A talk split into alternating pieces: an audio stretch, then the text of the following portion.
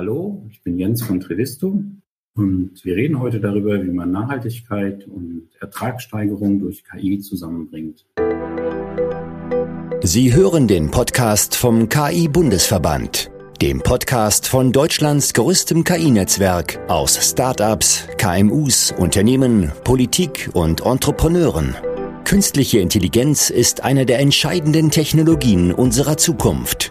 Wir setzen uns dafür ein, dass diese Technologie im Sinne europäischer und demokratischer Werte Anwendung findet.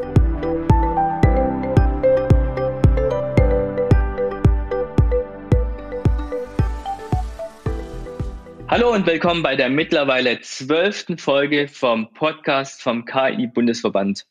Heute haben wir zu Gast unser Mitglied Jens Horstmann von Trevisto. Stell dich einfach mal kurz vor und die Themenschwerpunkte, die du in deinem Alltag begleitest. Ja, ähm, wie schon gesagt, mein Name ist Jens Horstmann von der Trivisto. Was machen wir so? Wir haben eigentlich zwei Schwerpunkte. Das eine ist Business Intelligence, Data Warehousing, ähm, Data Lake, also alles, was man so tut, um aus einem aus dem internen Datenbestand und externen Datenbestand, der in der Firma zur Verfügung steht, eben die Daten aufzubereiten und auszuwerten. Und beim Thema Auswerten haben wir vor ein paar Jahren dann angefangen, uns äh, intensiv um das Thema künstliche Intelligenz zu kümmern, weil wir festgestellt haben, dass komplexe Fragestellungen mit künstlicher Intelligenz günstiger und auch meistens mit einem besseren Ergebnis äh, analysiert werden können. Und ja, und ich denke, darum bin ich heute hier. Exakt, darum bist du hier. Äh, mich und uns interessiert natürlich brennend das Thema eher künstliche Intelligenz. Allein schon wegen unserem Thema vom Podcast. Deswegen möchten wir noch genauer darauf einsteigen, mal mit einer Botschaft. Und zwar die Botschaft, KI kann sehr gut geeignet sein für den Mittelstand. Würdest du denn zustimmen? Und wenn ja, wie kann aus deiner Sicht der Mittelständler denn überhaupt mit KI starten? Ich bin der Meinung, dass äh, der Mittelstand eigentlich prädestiniert dafür ist. Wir haben die in der Außenwirkung ja oft dieses äh, große Firmen wie Siemens oder so, die können mit KI natürlich was machen, weil das alles teuer ist und ganz viel Daten braucht. Unsere Erfahrung ist aber, dass das gar nicht so sein muss. Natürlich kann Siemens und andere große Unternehmen mit KI eine ganze Menge anfangen. Aber KI ist gerade so im Bereich Optimierung, Prognose auch für kleine Firmen und mittlere Firmen sehr gut nutzbar. Man braucht keine unendlichen Datenmengen mehr. Man hat früher immer so von Millionen Datensätzen geredet. Heute kann man gute Netze mit ein paar tausend Datensätzen trainieren. Die hat fast jede Firma. Die Datenqualität ist da so eher das Problem, was man beheben muss. Aber äh, es ist definitiv so, der Mittelstand kann mit KI sich im Wettbewerb einen großen Vorteil verschaffen. Äh, wir haben das in verschiedenen Projekten auch schon nachgewiesen. Da ist eher so dieses Problem der Einstiegshürde, um, um vielleicht auf den zweiten Teil der Frage einzugehen. Der Mittelstand oder viele Mittelständler haben so ein bisschen Bedenken, gerade wenn das dann eher so Richtung Maschinenbau kommt. Da wird an an Maschinenbauteil und die Optimierung dieses Bauteils mehr geglaubt, als dass sowas mit KI lösbar ist. Und das führt dann dazu, dass man eher mal noch einen anderen Elektromotor zum Energiesparen kauft, als sich zu überlegen, ob das Gesamtsystem vielleicht optimiert werden kann. Das ist das, was wir oft so feststellen, so, so der Glaube, dass Software und ganz speziell KI, also Algorithmen, einen Mehrwert liefern können, äh, der fehlt so ein bisschen. Und ähm, dann ist da auch einfach die Angst von der, vor der Investition, die passieren muss. Wir haben deshalb bei uns mal ein Vorgehensmodell, was vielleicht auch für, für andere Firmen sinnvoll ist, entwickelt. Wir fangen eigentlich immer an, mit, mit potenziellen Kunden Workshop zu machen, wo wir so ganz wild mal die Use Cases analysieren und mal so durchgehen und dann hinterfragen im zweiten Schritt, liegt für diesen Use Case, liegen für diesen Use Case genug Daten in einer ausreichenden Qualität vor? Ist das Einsparungspotenzial groß genug, um, ähm, um sozusagen dann die, die Implementierung zu bezahlen. Und wenn wir das haben, dann äh, kann man schon einen groben ROI berechnen. Und das macht es natürlich wesentlich einfacher, wenn ich weiß, dass ich mein, mein Projekt in ein bis zwei Jahren zahlt habe und anschließend damit Geld verdiene, fällt die Investition natürlich viel leichter. Aber auch dann ist noch keine große Investition fällig. Auch dann kann man als nächsten Schritt ein äh, POC machen, äh, also ein Proof of Concept mit dem sozusagen die These, dass man mit einer gewissen Genauigkeit eine Prognose beispielsweise machen kann, mit, dem, mit der man dann das Lager optimiert zum Beispiel oder die Produktion steuert, nachgewiesen wird, dass man die, eine ausreichende Genauigkeit hinbekommt, dass die Datenqualität wirklich reicht und erst dann kommt das eigentliche Implementierungsprojekt, was dann meistens ein bisschen mehr Geld kostet. Dann hat man aber auch die absolute Sicherheit, was hinten rauskommen wird. Was, was im Mittelstand vielleicht auch oft hilft, ist, wenn man ja über den Tellerrand hinausblickt und erfährt, was andere so machen, weil dann wird es oft klarer, dass es auch für einen selbst relevant ist. Habt ihr da schon irgendwie so, ich sag mal so klassische Use Cases, die ihr vielleicht auch schon für mehrere gemacht habt, wo man, wo ihr einfach sagt, okay, das, das sind einfach geeignete Use Cases, die man im Mittelstand anwenden sollte?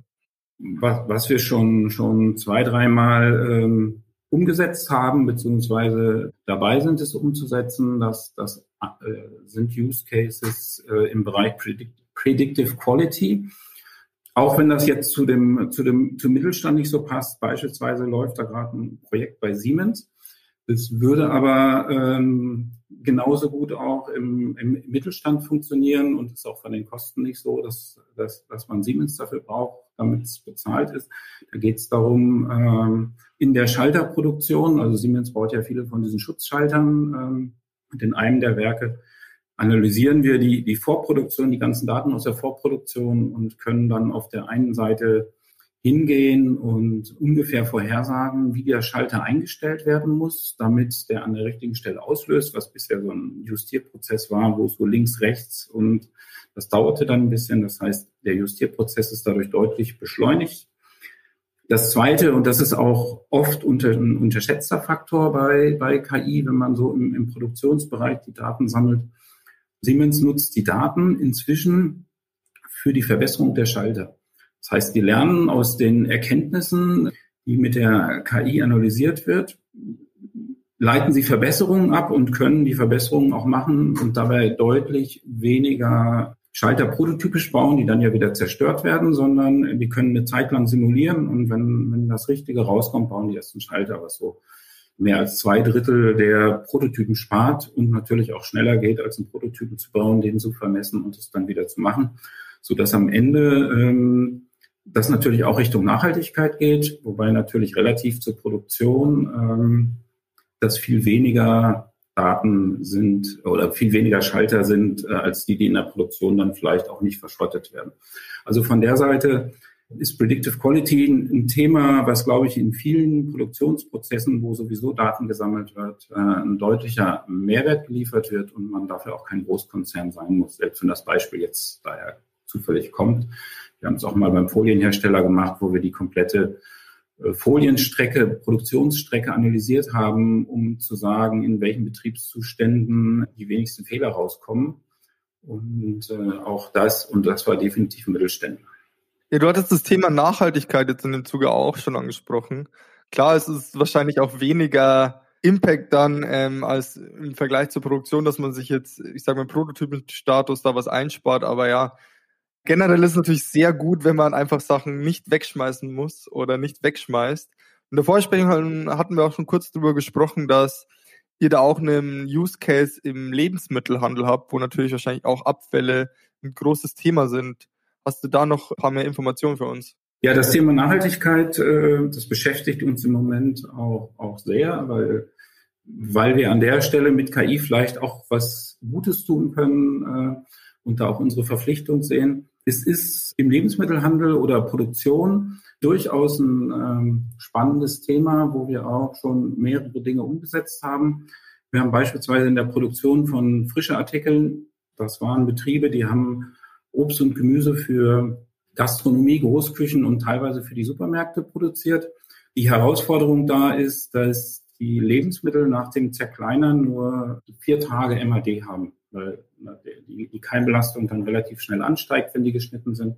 Und ist natürlich klar, bei vier Tagen MAD möchte der Gastronom, die möchte er selber nutzen, weil er ja auch nicht genau weiß, was die Gäste abends bestellen.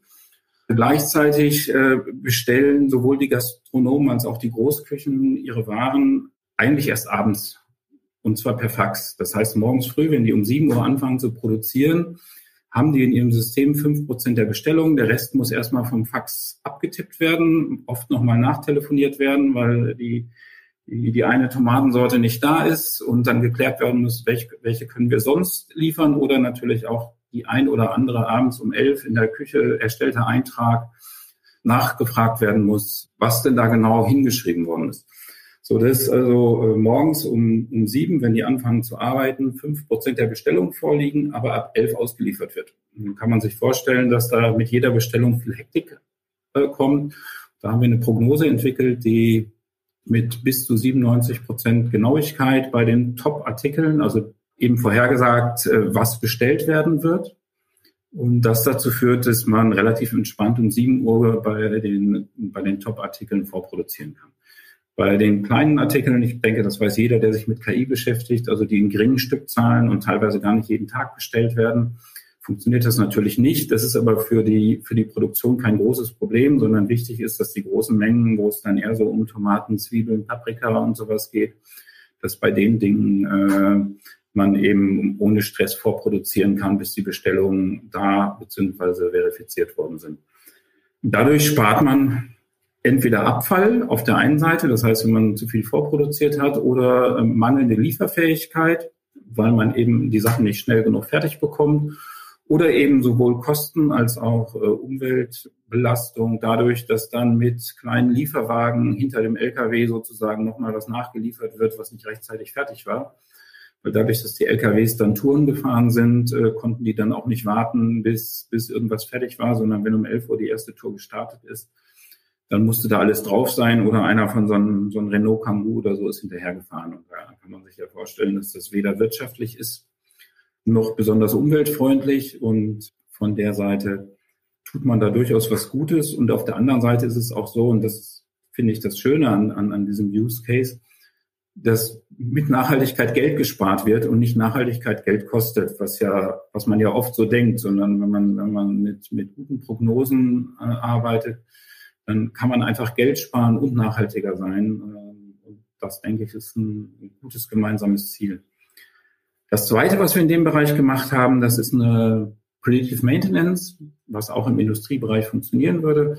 Da haben wir die Kühlgeräte in Supermärkten überwacht und ähm, konnten mit auch einer Genauigkeit von über 90 Prozent vorhersagen, wann Störungen auftreten werden. Dadurch konnte auf der einen Seite verhindert werden, dass die Kühlkette unterbrochen wird und Ware eventuell weggeschmissen werden muss. Auf der anderen Seite konnten wir auch Fehlbedienungen erkennen. Also jeder, der mal so genau im Supermarkt guckt, da ist meistens so eine rote Linie in den, in den Kühltruhen, äh, über die man nicht packen darf, weil dann die Luftströme nicht mehr richtig funktionieren. Und äh, natürlich, wenn noch fünf Joghurtbecher über sind und da steht ein Mitarbeiter vor, dann ist natürlich die Verlockung groß, die, die fünf Joghurtbecher auch noch irgendwo hinzustellen. Und wenn es auf die Lüftungsgitter ist oder zu hoch, bevor man die jetzt extra wieder ins Lager bringt. Und das führt eben dann dazu, dass der Energieverbrauch steigt. Und äh, auch das hat die KI sozusagen entdeckt dass, äh, und, und dann entsprechend äh, Alarm geschlagen.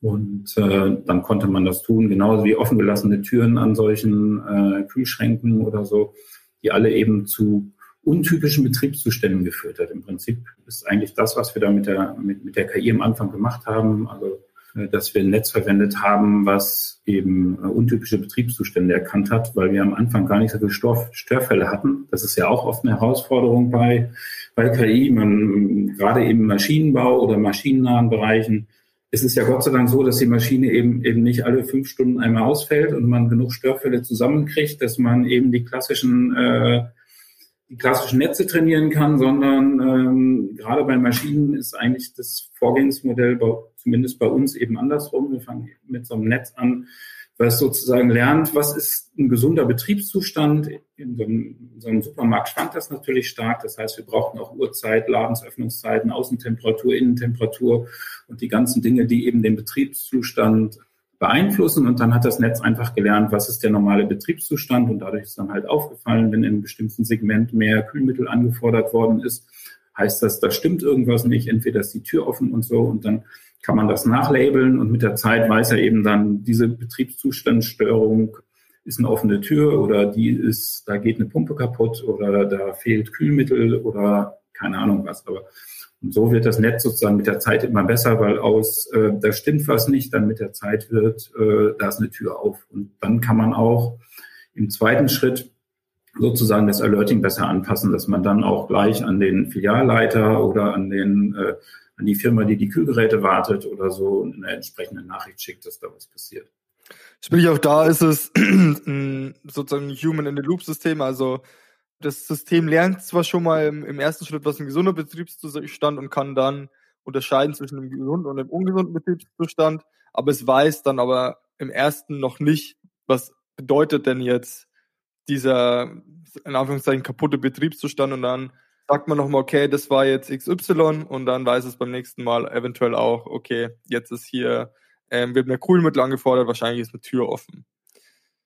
Genau, und das kann man eigentlich auch recht schön implementieren. Das heißt, äh, man kann es eigentlich gleich vorsehen, dass diese, diese Ausnahmefälle automatisch in so eine, in so eine Labelschleife gehen. Das heißt, nachdem der, nachdem so eine Auffälligkeit war, dann bekommt das System sozusagen äh, äh, den Grund genannt. Die sollte man vorher natürlich definieren, damit die relativ gleichmäßig sind und jedes Mal, wenn eine Störung ist, äh, wird das gelabelt und äh, je mehr Label man hat, umso, umso besser werden wird dann das Training in, in der zweiten Ebene, nämlich eine, eine Vorhersage, was es ist. Ja, ich glaube, das, was das jetzt, diese zwei Use Cases, ähm, es gefällt mir jetzt besonders gut, dass es zwei sind, was das schon mal zeigt, ist, dass man eben KI auch im Rahmen der Nachhaltigkeit auf verschiedene Probleme anwenden kann. Ja, haben wir jetzt einerseits das Problem, eben des Abfalls. Abfall ist übrigens auch ein extrem großes Problem wegen den Klimagasen, vor allem Lebensmittelabfälle, weil sich die dann wieder zu Methan zersetzen und Methan ist nochmal deutlich schädlicher fürs Klima, als es jetzt CO2 an sich schon ist. In einem anderen Use Case haben wir eben dann ja einen maschinenbezogenen Use Case, wo dann relativ viel Energie verloren gehen kann, ja eben durch Ausfälle von Maschinen oder durch ja, Erkennen von Fehlzuständen. Sprich, man kann KI ja auf verschiedene Probleme anwenden und da eben auch der Nachhaltigkeit zuträglich sein, was das auch mal wieder sehr gut zeigt.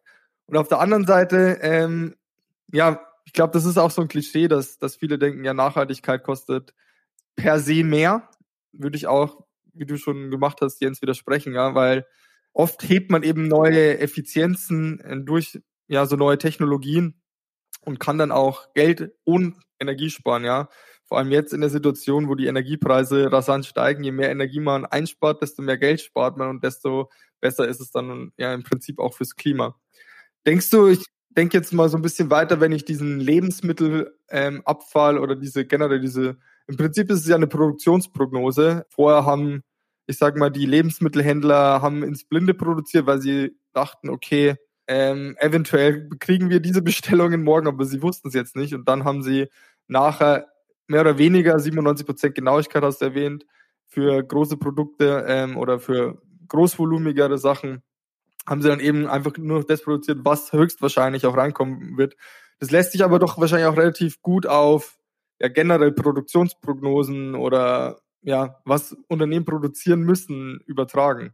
Genau, das funktioniert natürlich ähm, auch außerhalb der Lebensmittelbranche.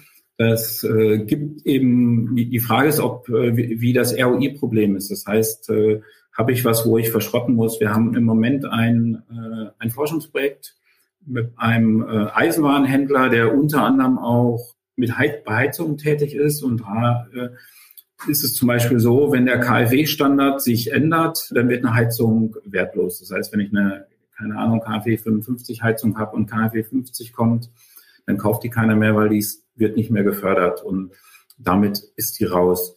Das heißt, äh, auch in solchen Szenarien kann man das machen. Da ist es ein bisschen komplizierter, weil, weil da geht es nicht ums Wetter, sondern äh, da geht es letzten Endes darum, äh, wie lange läuft äh, der KfW-Standard noch und wie viel Heizung verkaufe ich bis dahin, um sicher zu sein, dass keine Bestände mehr da sind, wenn der äh, KfW-Standard wechselt äh, und man vielleicht rechtzeitig dann schon den nächst besseren nimmt. Äh, ja, das ist, äh, da sieht man, dass es eben auch andere Use Cases gibt, wo genau das eine Rolle spielt.